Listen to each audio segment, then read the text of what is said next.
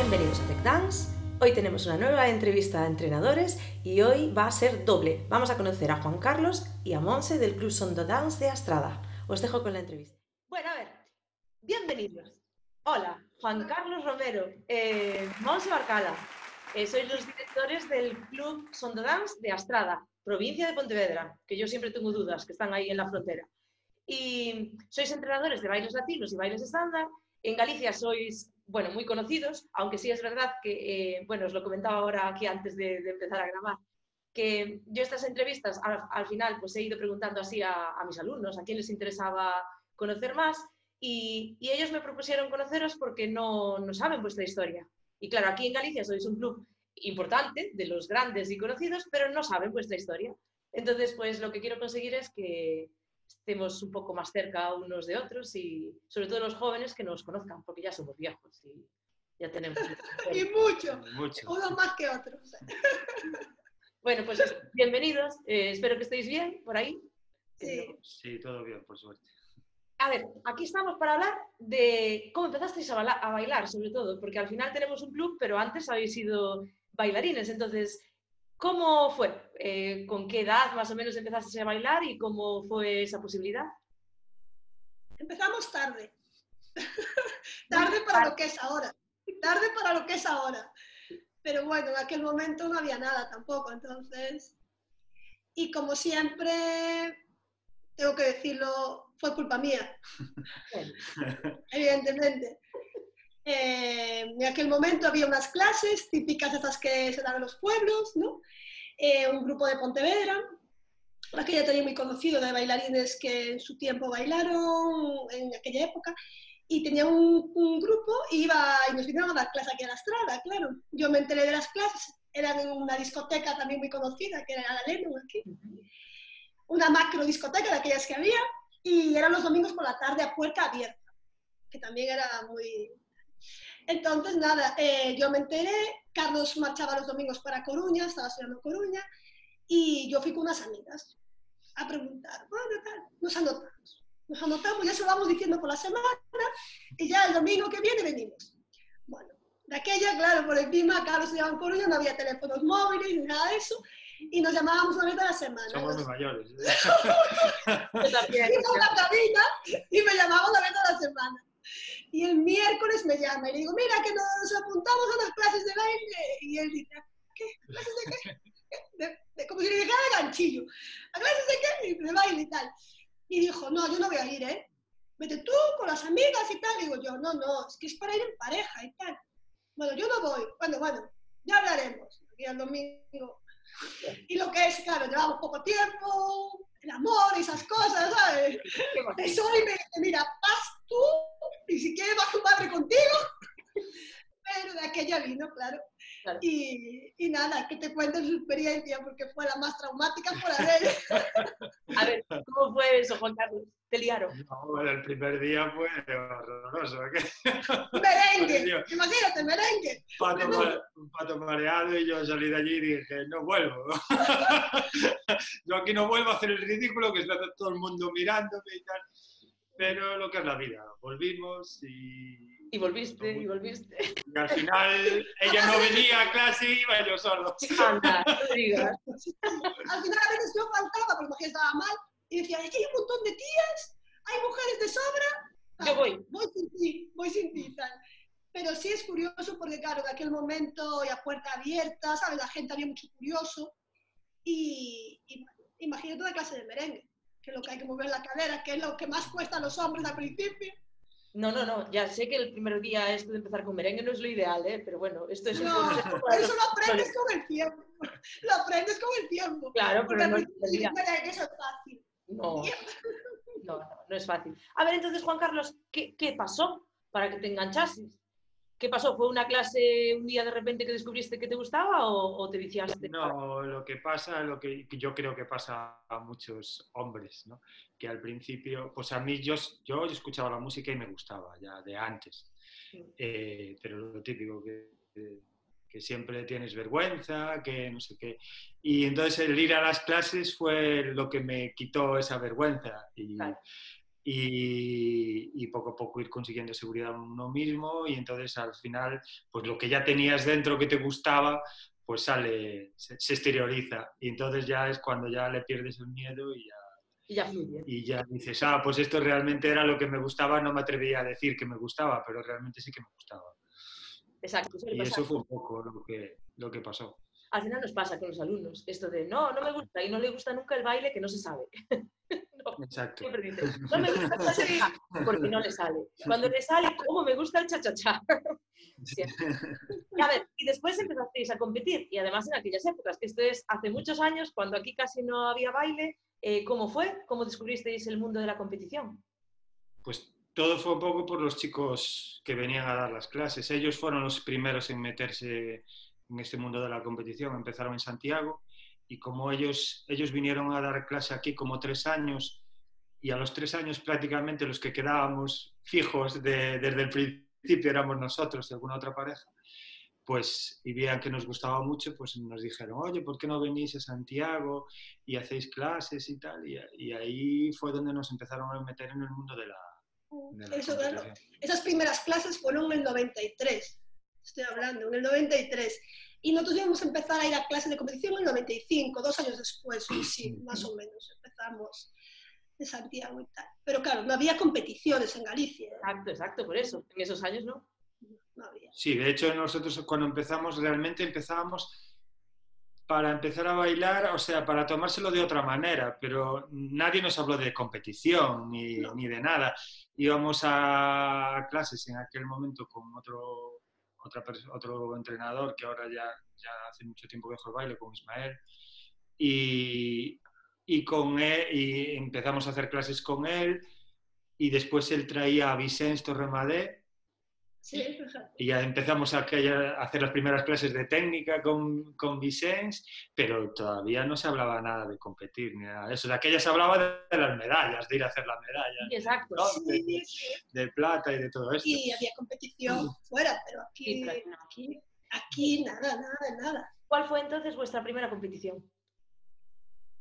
Pues nuestra primera competición, eh, la primera que hicieron en Galicia, que fue en Negreira, creo, que ya fuimos a verla. Y, y claro, ya dijimos, tenemos que ir. Y la siguiente, posiblemente fuera la siguiente o muy, muy próximo, fue en Ribadeo, que supongo que te acordarás, una competición allá en Ribadeo y tal. Y, y, bueno, y fue una experiencia, fue una experiencia muy guay porque, claro, imagínate, era aquello mundo aquello todos éramos, estábamos igualados. Aquello había categoría única. Única. No había nada de senior, adulto, junior, Ni la E, ni la D, ni nada. Es decir, aquellos, como todos bailaban, estaban dando a bailar, a competir, pues no había categorías. Y yo me acuerdo que yo qué sé, yo no sé si haríamos 16 avos de final. Yo pienso que sí. Yo me acuerdo de aquella situación de ir pasando una ronda y otra ronda y sí que me acuerdo de esa experiencia de la competición que, que era así un poco caótica, pero que era algo bueno, que no lo volveremos a ver, claro, evidentemente. Costará, costará, tiene que cambiar mucho. También ahora hay mucha más oferta, es así, ahora tenemos esto de Google y, y esto es un mundo abierto para todos. Antes, al final, cogíamos lo que, lo que teníamos más cerca. No había, no había más. Y fuisteis, o sea, los dos, la única pareja de baile que tuvisteis, fuisteis el uno del otro, ¿no? ¿No tuvisteis más parejas? No. Ya éramos pareja. ya éramos pareja y entonces era difícil cambiar. Supongo que le pasará mucho pues va a preguntar más adelante si, si, tiene una parte positiva, vamos a, a, preguntar la parte positiva, pero ¿tiene una parte positiva lo de competir con tu pareja sentimental? A ver, A ver, si tiene, tiene de positivo que, está, que estamos juntos y que es más fácil ponerse de acuerdo para entrenar o para este tipo de ah, cosas, pero es como lo de trabajar en la misma oficina, que cuando estás enfadado, estás enfadado en, todos los, todas las situaciones. Igual por culpa del chat cuando estás cenando, dices tú, te preparas tú la cena, por culpa del chat Eso mismo. Eso mismo. Es que es difícil, es muy claro diferenciar y tal, y cuesta, cuesta diferenciar el tema profesional, el tema de ocio Pero bueno, la verdad es que tampoco hemos tenido demasiados problemas. Discutíamos como cualquier pareja de baile normal, vamos. Y al final siempre se busca el motivo para discutir igual, entonces por lo menos que sea para conseguir algo de provecho, ¿no? Y a ver, entonces, competisteis, ¿en qué especialidades? ¿En todo? Eh, ¿Cómo fue esa parte de ya la carrera de competición? Ah, estándar y latino. Sí, en estándar y latino, que es lo que había en empezamos, aquel momento. empezamos latino. Sí. En su momento. Como Cuando todo el mundo. Cuando estábamos en Santiago solo hacíamos. yo Sí, recuerdo, solo hacíamos solo hacíamos latino. latino. Después, después, cuando empezamos a hacer clases en Vigo con, Con Emma y con Emma Miguel. y con Miguel, Ujú. eh, también empezamos con el estándar. A, a tope. Y bueno, nosotros siempre fuimos latineros. Que- Pero es cierto que la escuela no sale estandarista. no sé qué le hacemos, pero... pero... Es verdad, es que es curioso, porque además a veces alumnos que tuvieron, que si tienen que decidir en qué, en qué quedarse, y alguno de ellos lo han decidido, se quedaron con estándar. Y es curioso, porque Bueno, Pues- nosotros siempre hemos intentado que hicieran los, los 10 Claro. bailes, por lo menos cuando empiezan. Mm. Eh, Yo siempre cuento la misma anécdota, eh, que Alba eh, un día, pues siendo una renacuaja, entró por la puerta y me dijo, "Eh, yo, no, yo no quiero volver a hacer estándar, yo solo hago latinos. Y dije yo, no, no, no. Tú mientras estés aquí, haz los 10 bailes. Ella ya toda refunfullada, ah, es que no me gusta, es que no sé qué. Y ahora siempre le digo, Alba, ¿qué? dejamos, dejamos el estándar. Y ahora no. No, o sea, al final algo tienen que se unen. Eso es lo que habéis hecho. Sí, sí, supongo que algo le tirará, evidentemente, no todo el mundo le encaja. o sea, Sí. Nosotros sí que fuimos más, más latineros, bailamos más latinos que estándar siempre, pero bueno, intentábamos llevar los 10 bailes y complicado era. Vosotros llegasteis hasta la categoría A, pero yo sé que, que os pilló además con esa parte personal también de, de tener hijos, eh, que creo que, bueno, en algún momento ahí se entrecruzó. A Sí, ver, sí, ¿qué me porque podéis claro- contar de eso? Porque fácil no es. Eso es también... No, no es fácil. Nosotros empezamos, eso, en el 90, eh, en el 93 empezamos compitiendo, estuvimos hasta el 2011, que nació la, la el segundo hijo, la segunda niña que tenemos.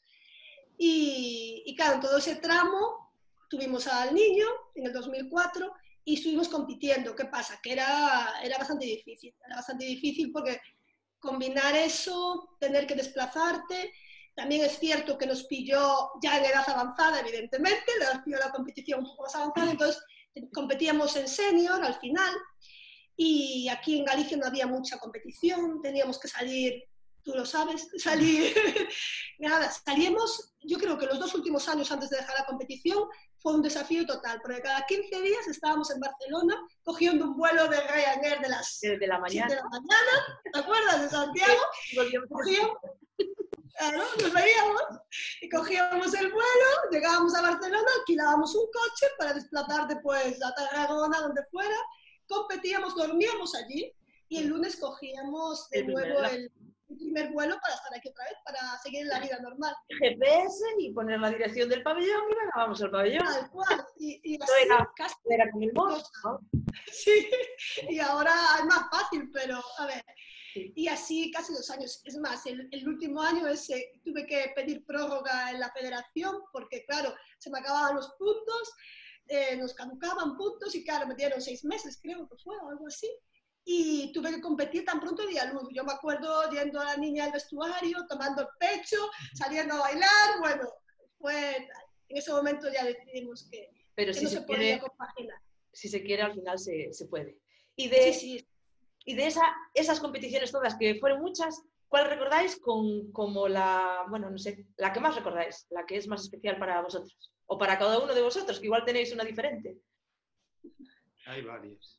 Sí, hay varias. Eh, sí recordamos, por ejemplo, las de salir, ¿no? La primera vez que sales de aquí, de este mundo, cuadrado, el tuyo. Y la primera vez que salimos, salimos a una, una competición a Zaragoza, que también había unas competiciones muy grandes y tal.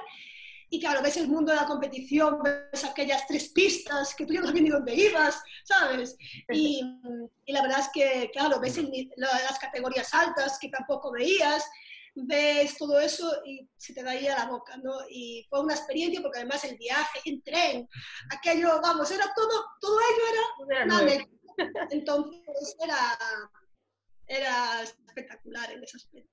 Sí, después a mí también siempre le digo, una, una que recuerdo mucho es la, la que hicimos en Esplugas. Sí, sí. Era, que era el, el Open este de Mariana Cortés. Cortés, que solo bailaba rumba.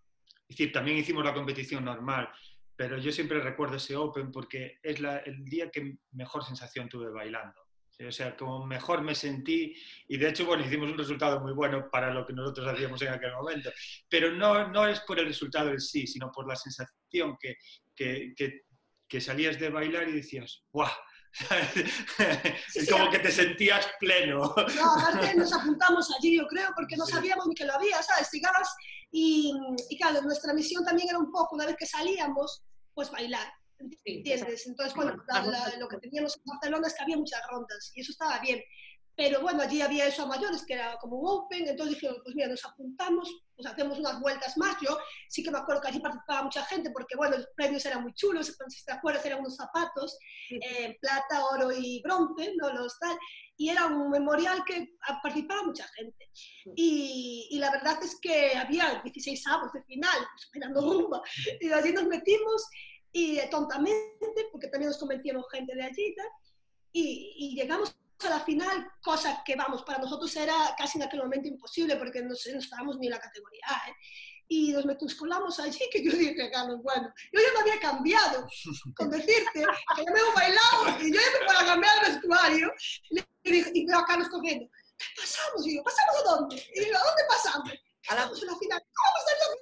Tenía en la lista, y yo, y yo volviendo a cambiar otra vez el vestido, yo ya me estaba cambiando para hacer otra parte de la competición, mira, unas risas, pero es eso, no es el tema del resultado, ni mucho menos, sino por la sensación que tenías cuando bailabas y estabas con gente de, de nivel en aquel momento, allí en la pista, y esa sensación de compartir y tal.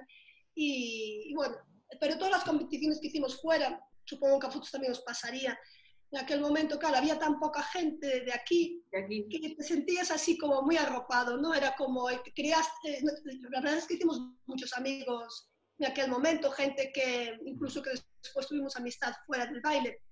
Pero era curioso porque llegaban y decían, ay, vienen los gallegos, ay, o faltabas a una y te decían, ¿no viniste la de no sé dónde? Y tú, no, porque no, no tuve combinación y tal, El, el vuelo no me venía bien esta vez. no me venía bien, el vuelo estaba caro. Justo, justo os iba a preguntar, que ahora ya contaste una pequeña anécdota de esto, de que ya te cambiaras y después te avisa Juan Carlos de que, de que sí que habías pasado.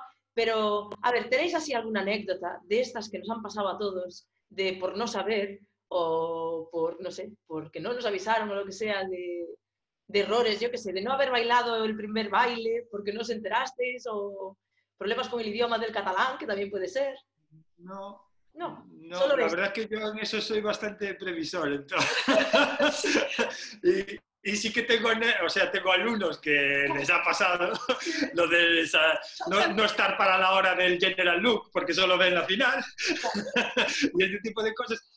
Pero nosotros en ese sentido sí que, sí que no. Incluso sí, así en plan anécdota de, de- de casi no llegar a alguna competición porque teníamos que coger el vuelo, después del vuelo un tren, después del tren que se retrasó no sé cuánto tiempo, y a- alguna cosa así, pero y Pero- llegar así como locos, ¿no? De un sitio a otro, sí. pero después no, anécdotas así de quedar, no, en principio. que cuidado, Cosas. Que esa situación de que no llegas, no llegas, no llegas, en ese momento es como una pasada de, Sí. de que mal, que mal, y después pasa y dices tú, ya está, ya pasó, una anécdota de nada. Sí, y y de, yo recuerdo de ir maquillándome y cambiándome en el Claro. tren, en el coche, supongo que a ti también te pasaría eso de que, venga, venga, y allí con el rímel, ahí metiéndote el rímel en el ojo y tal. Y eso sí, sí que me tiene pasado, pero ese tipo de cosas. Bueno, y después eh, tenéis la otra faceta que es la de entrenadores. Entonces, ¿cómo, ¿cómo fue la posibilidad o la oportunidad para empezar a dar clase? ¿Cómo fueron esos principios? ¿Cómo os sentisteis? pues fue un poco como todo lo que fue nuestra vida en el baile. No fue buscado, nada. Ni al principio cuando empezamos a bailar buscábamos la, la competición porque no sabíamos ni que existía.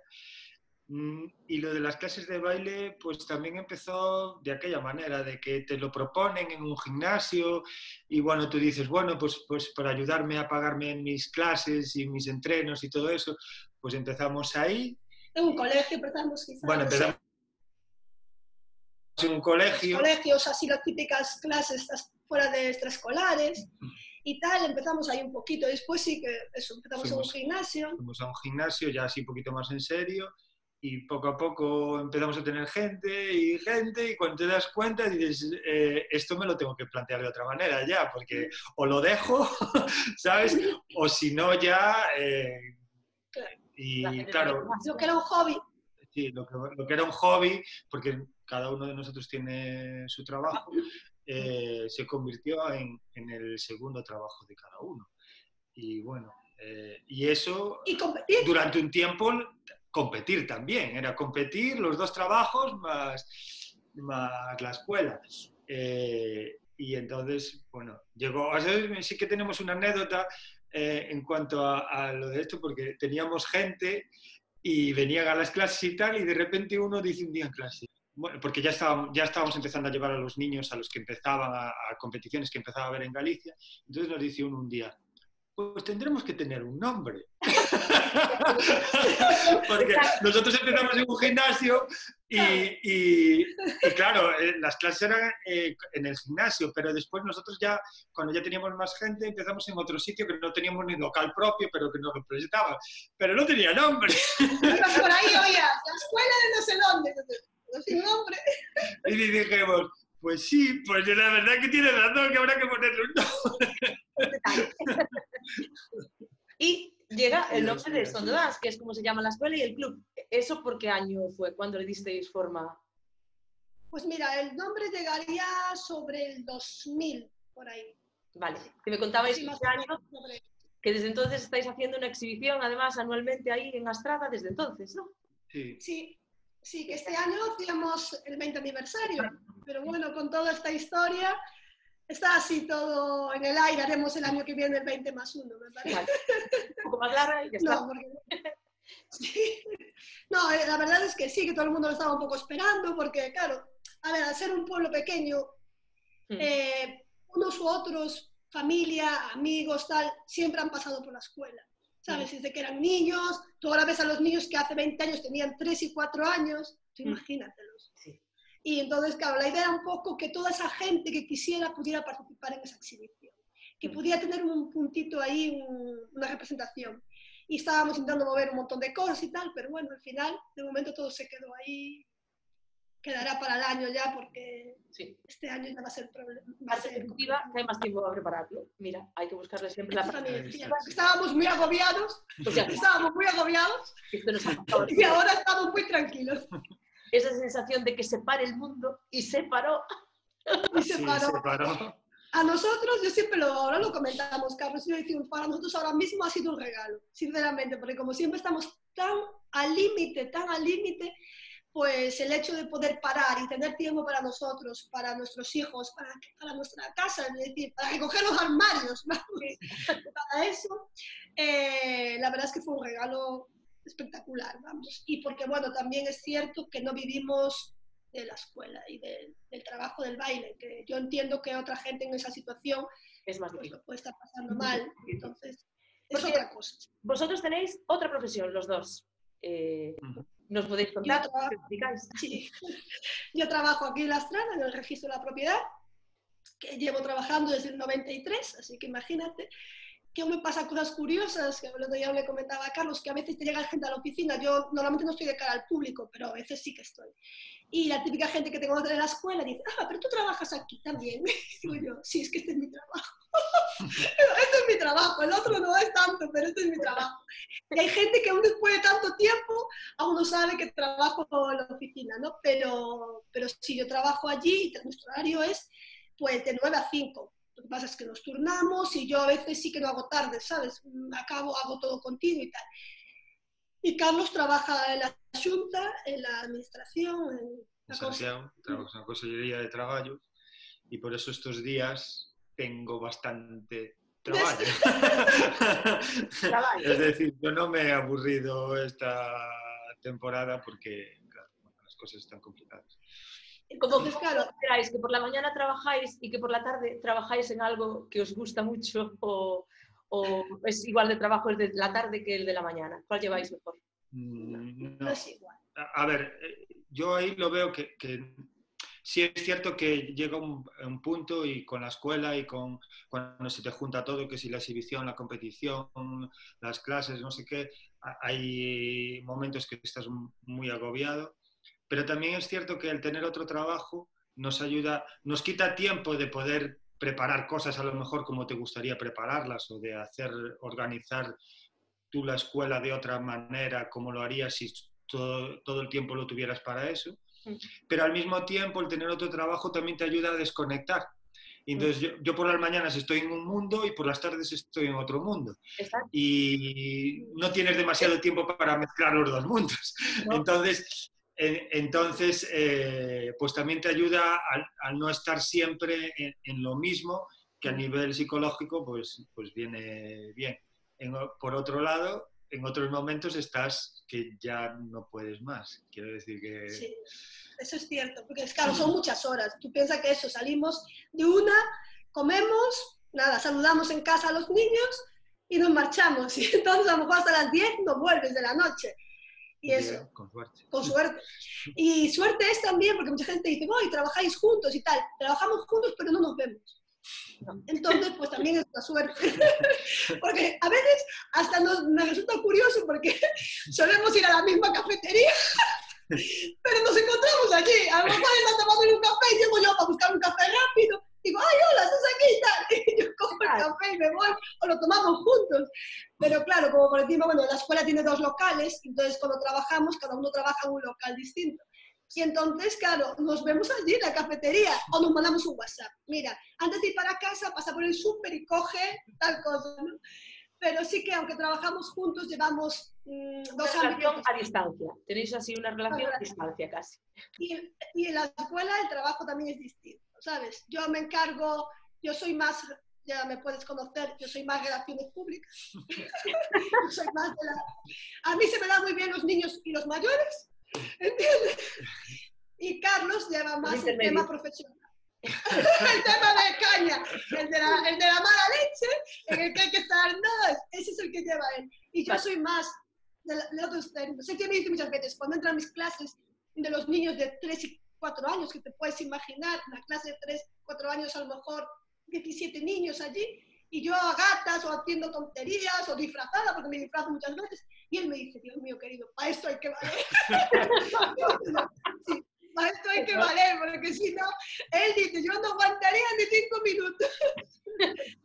sí que es cierto, sí que es cierto. Entonces hacemos cosas un poco diferentes. diferentes. Es tanto que, bueno, es que tenemos una anécdota también muy buena de esto de las clases de social, típicas clases de social, perdón, eso ya hace años. ¿eh? Eh, los viernes, que siempre había la clase a la noche de salsa y tal, y Carlos es súper, en eso, es súper estricto.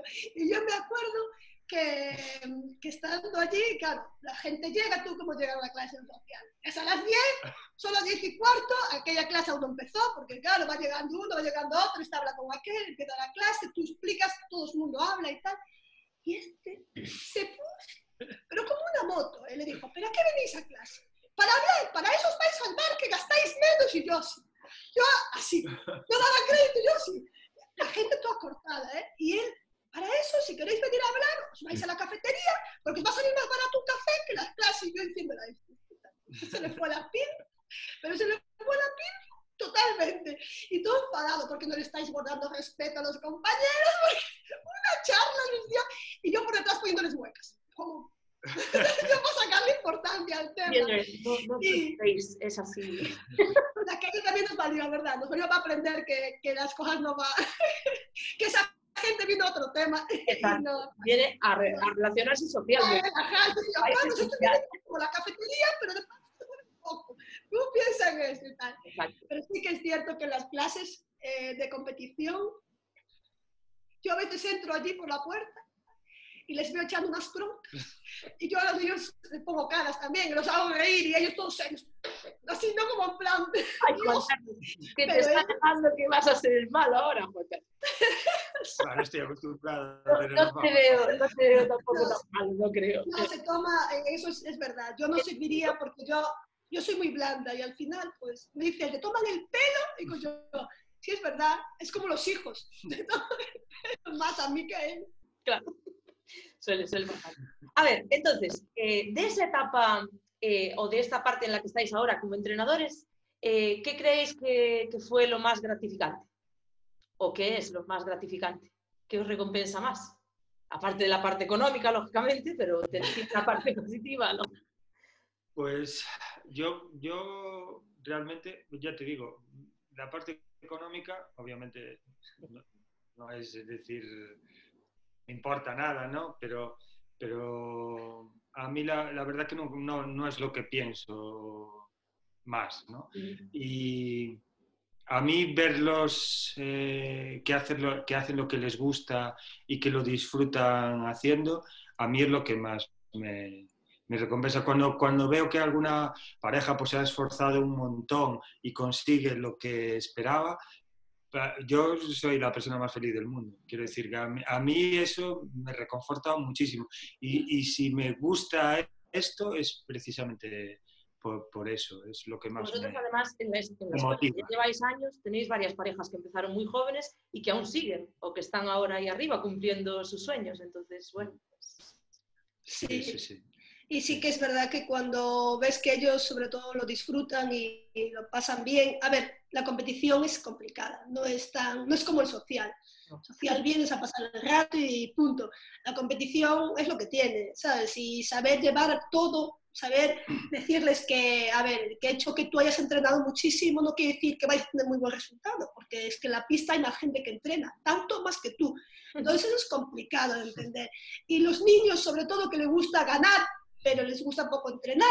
Entonces, ¿sabes? Y luego están los padres detrás. Es decir, el mundo de la competición, desde el punto de entrenadores, es complejo porque tienes que lidiar con un montón de cosas y tú lo sabes, ¿sabes? Tienes que hacer de psicólogo un día, tienes que eh, tratar a padres e hijos juntos, tienes que lidiar con las parejas, porque las parejas tienen un montón de problemas, ¿entiendes? Yo creo que en nuestro matrimonio no tenemos tantos problemas como alguna pareja los tiene la escuela, ¿sabes? Que yo digo, pero Dios mío, querido, tan jóvenes y con tantos problemas.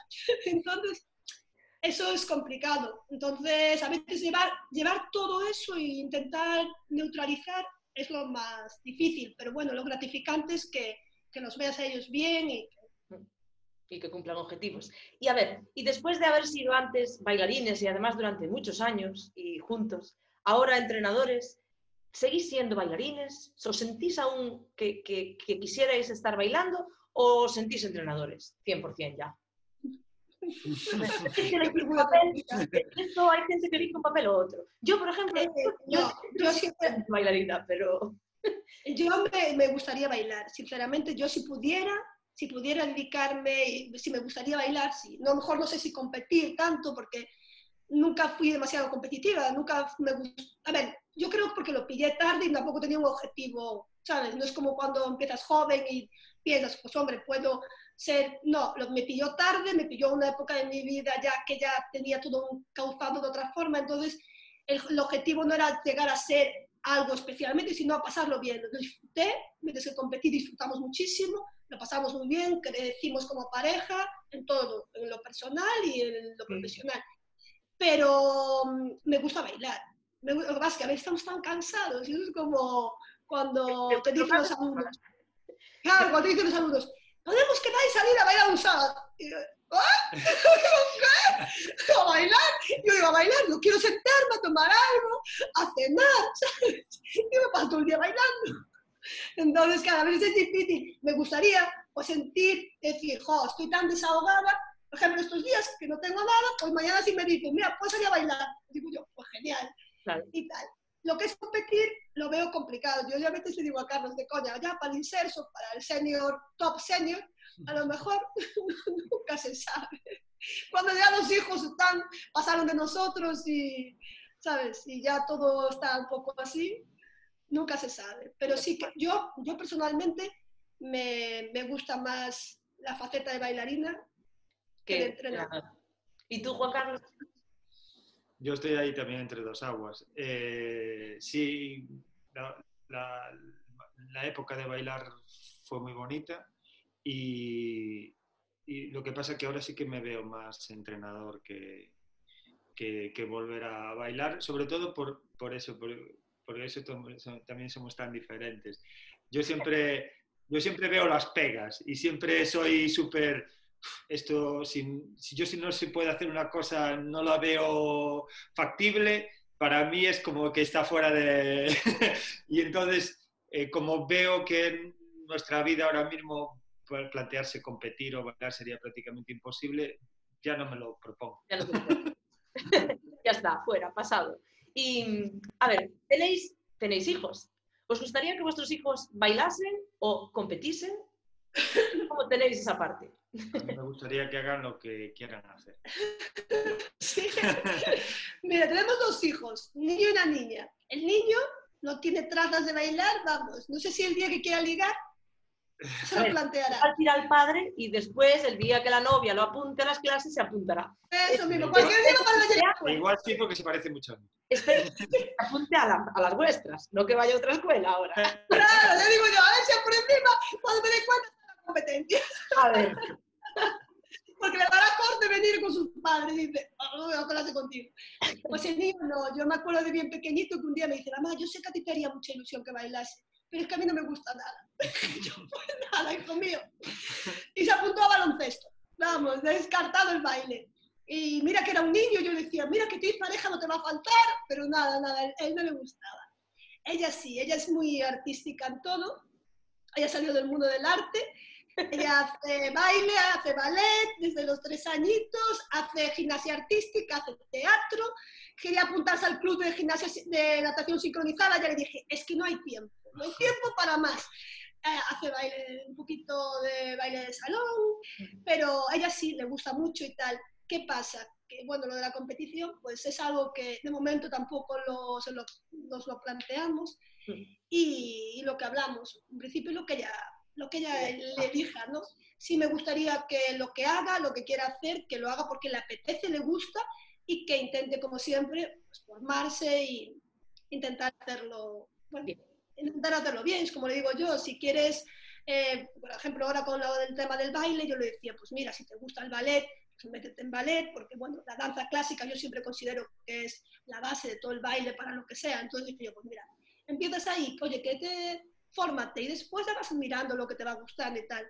Pero bueno, la veo muy hip hop. Eh. la veo muy hip hop. Me gusta mucho ese tipo de, de baile.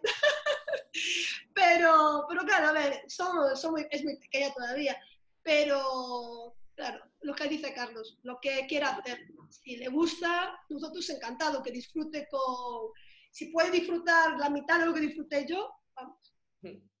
A ver, al final, eh, un poco lo que habéis acabado de decir. Vosotros ya teníais la vida toda encauzada y de repente apareció el baile, la transformasteis, la moldeasteis para que el baile entrase a presión, que hay que reconocer que lo habéis puesto a presión.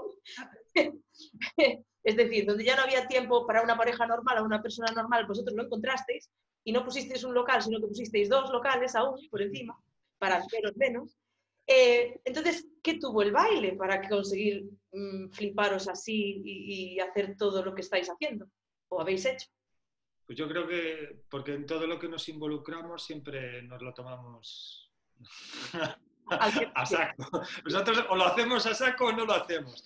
Y, y, lo de la escuela pues fue así, empezó a crecer, entonces nos planteamos, pues tenemos que tener un sitio donde estar pues tuvimos un local, pero la cosa seguía creciendo y al final dijimos, pues venga, pues va, nos tiramos a la piscina y como aquí no caben, pues hacemos dos.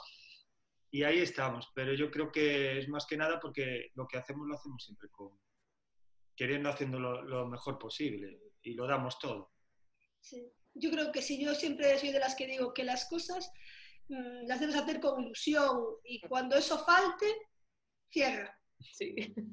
Porque esto, este mundo, sobre todo, si te cuesta hacerlo sin, si no tiene chispa, si no, no, vas a dar una clase con ilusión y con ganas, vamos, no vale ganchillos.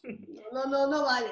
Pues estas entrevistas, que ya estamos acabando, acaban siempre hablando yo de vosotros. Solo que es, más, es diferente, porque no tengo que hablar de uno, tengo que hablar de dos. Entonces dije yo, hablo de Monse por un lado y Juan Carlos por el otro, que son tan diferentes, pero no, tiene una parte ahí en común, entonces yo voy a lo común, igual soy más rápida que de otras veces que me extiendo más, pero eh, yo lo que puedo decir de vosotros es que sois buena gente. Yo creo que esto ya se explica todo, ¿no? Es decir, es eh, la típica pareja, ahora voy a hablar de los dos, que cuando tú vas al pabellón eh, el día de la competición, que a ver, hay días que vas con más ganas y días con menos, ¿no? Te sientes sí. ganas de verlos. Porque por lo menos si te acercas, sabes que, que vas a hablar de algo que, que, que, no sé, que te va a liberar, o hablarás del tiempo, o de si el churrasco estuvo bien, bueno del día anterior, o algo así que te haga pues sentir bien. Entonces, yo creo que el resumen es ese, que, que sois buena gente, sois gente con la que se puede contar, además, que sé que si hace falta hacer algo o hace falta ayuda en algo, vosotros siempre vais a ayudar si podéis. Y, y, nada, de que un poco los defensores del buen rollo. que oye, un poco, estamos hablando que esto ya es una cualidad importante. ¿eh? No todo el mundo es... es el mejor piropo que podías haber hecho. Sí, sí, sí. Además, yo creo que es una filosofía eh, para nosotros súper importante. Siempre lo decimos en la escuela, eh, que sea, porque mucha gente dice, es como una familia, digo yo, es tal cual. Y siempre dicen, aquí nunca hay malos rollos. Y digo yo, es que los malos rollos ya no entran. ¿Sabes? Cuando tú te das cuenta, cuando estás en un sitio donde la gente no te entran, porque si alguien viene y no está a gusto, ya se va a ir solo. Entonces, yo creo que ese es un poco, si mantienes un buen ambiente, un buen rollo en un sitio, al final se va a unir a aquella gente que, y los que estamos dentro, pues encantados, claro. Nada, pues estuvo muy bien. Yo creo que estuvo muy bien esta, esta entrevista, porque ya os digo que no os conocía eh, la mayoría de la gente, sobre todo los más jóvenes. Los de mi época sí, pero yo tampoco conocía vuestra historia, sobre todo del principio, de cómo habíais empezado. Es que somos muy mayores, Graciela. no, no digáis así, que si no nos vamos a sentir mal todos. Que más o menos todas las entrevistas de, de momento, pues somos de la, de la misma época y, y está bien ver cómo Bueno, fue. Bueno, uno para acá. No, la diferencia es que igual, pues Breogán empezó más joven, ¿sabes? Pero pero, pero todos por, la, por los mismos años, ahí entre los 90 y los 2000. Los Mm, sí, la verdad es que sí. Hombre, yo me acuerdo de vosotros, eso de veros competir fuera también. Fue cuando Yo, yo empezamos es que a- os conocí ya compitiendo fuera también, es eso, en los Sí. aviones de Ryanair. Sí, nos coincidíamos en los aviones. Y luego llegábamos al pabellón, ¡ay, también aquí! Igual por la autopista nos adelantábamos, no sé. Seguramente. Si iba conduciendo Juan Carlos, seguramente. Bueno, pues eso. Saludos, muchas gracias eh, por haber podido aquí una hora de vuestro tiempo. Y nada, ahí quedará de recuerdo esta entrevista. Venga, Venga, Chao, chao. chao, chao, chao. chao, Graciela.